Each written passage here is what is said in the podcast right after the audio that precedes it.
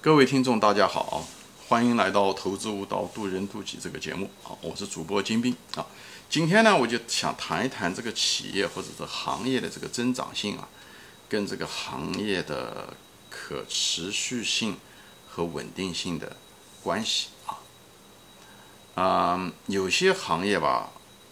增长性很好，或者这个企业增长性很好，但是很可能它不可持续，所以就是因为。各种原因嘛，需求的原因、技术变化太快的原因、需求变化太快的原因等等，造成了不可持续。这个就是给很多成做成长股的这个投资者带来了巨大的风险，也就是所谓的我以前说过的一直叫成长陷阱，讲的就是这个。一个公司对不对？每年翻倍，在百分之一百甚至两百的在增长，前面三年到第四年突然之间嘣停下来了，没了，或者是。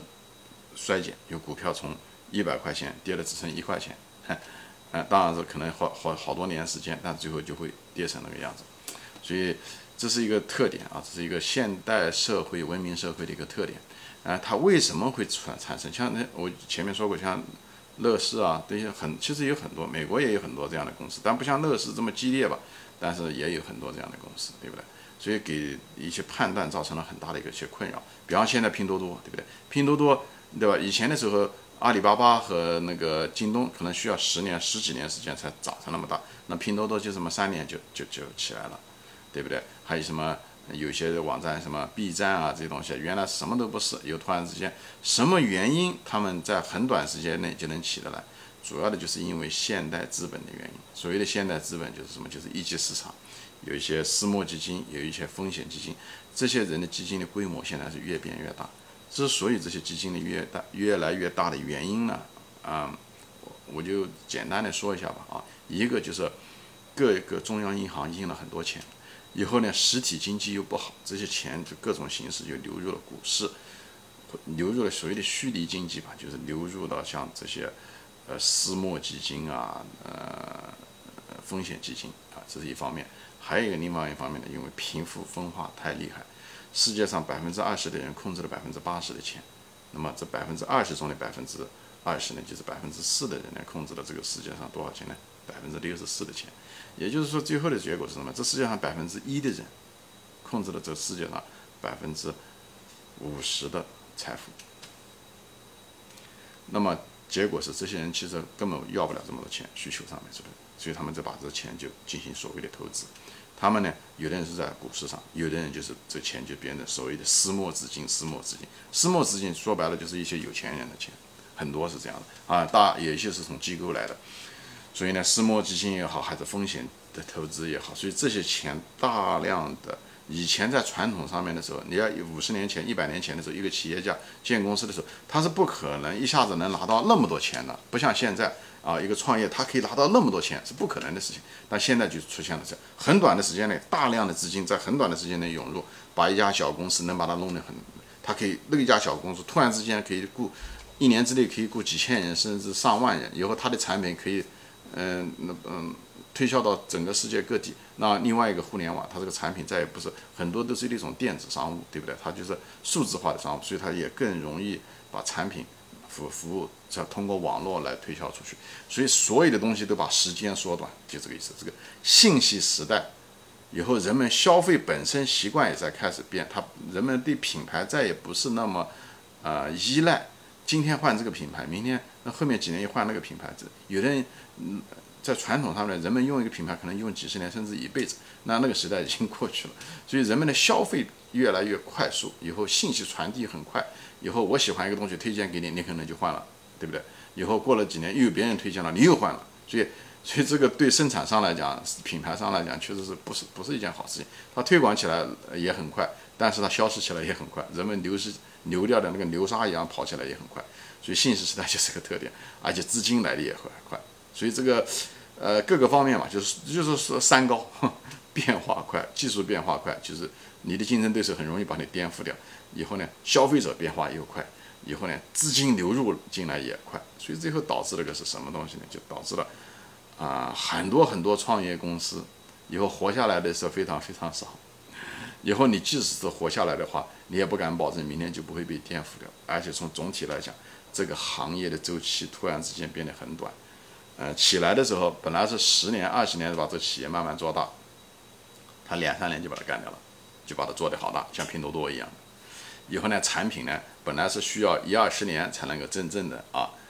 推广到二十年、三十年啊才能推广到世界各地，像可口可乐一样，它花了一百年时间。现在呢，一个产品出来了以后，因为媒体化啊这些东西啊，各种营销手段，还有后面的资金的推动，可以一两年就遍布全国，所以。所以很容易这个需求曲线就到了饱和，以后就开始自由衰败，啊，就是，所以因为很多潜在需求在短时间内就被激发出来了，以后激发出来，它就那么多需求嘛，一旦这个成长曲线到顶，饱和以后就开始下挫，你一旦饱和的时候，那么你的增长率就不会那么高，这时候你的股票提前下跌，而且跌的会很厉害，这就是为什么现在做股票。做成长股非常困难的原因在这，所以我不建议人们啊，你除非是真的懂变化，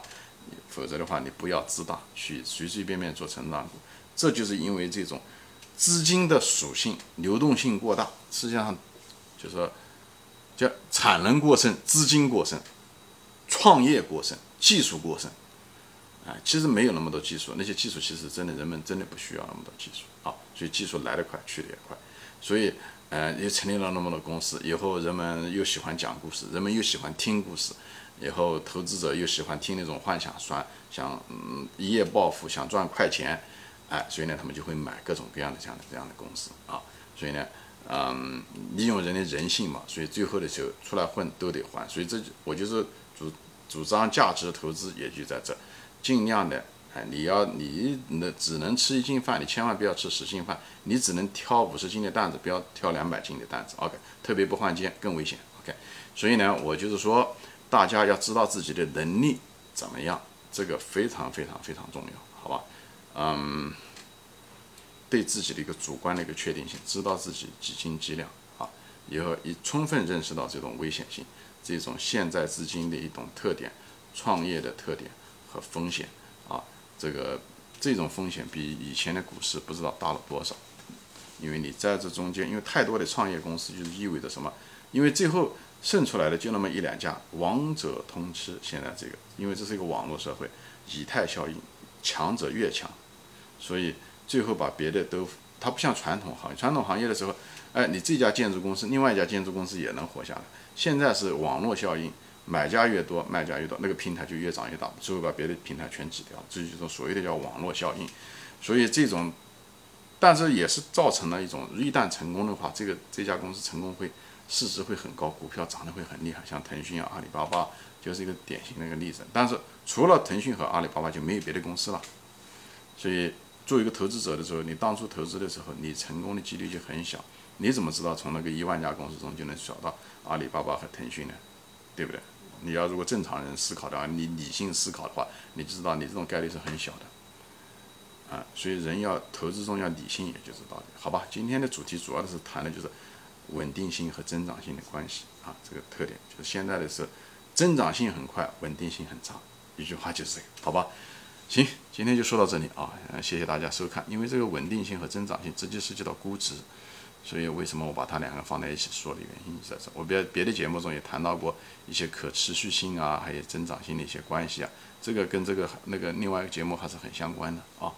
我就今天把它单独把它拿出来给大家说一说。好，今天就说到这里啊，谢谢大家收看，我们下次再见。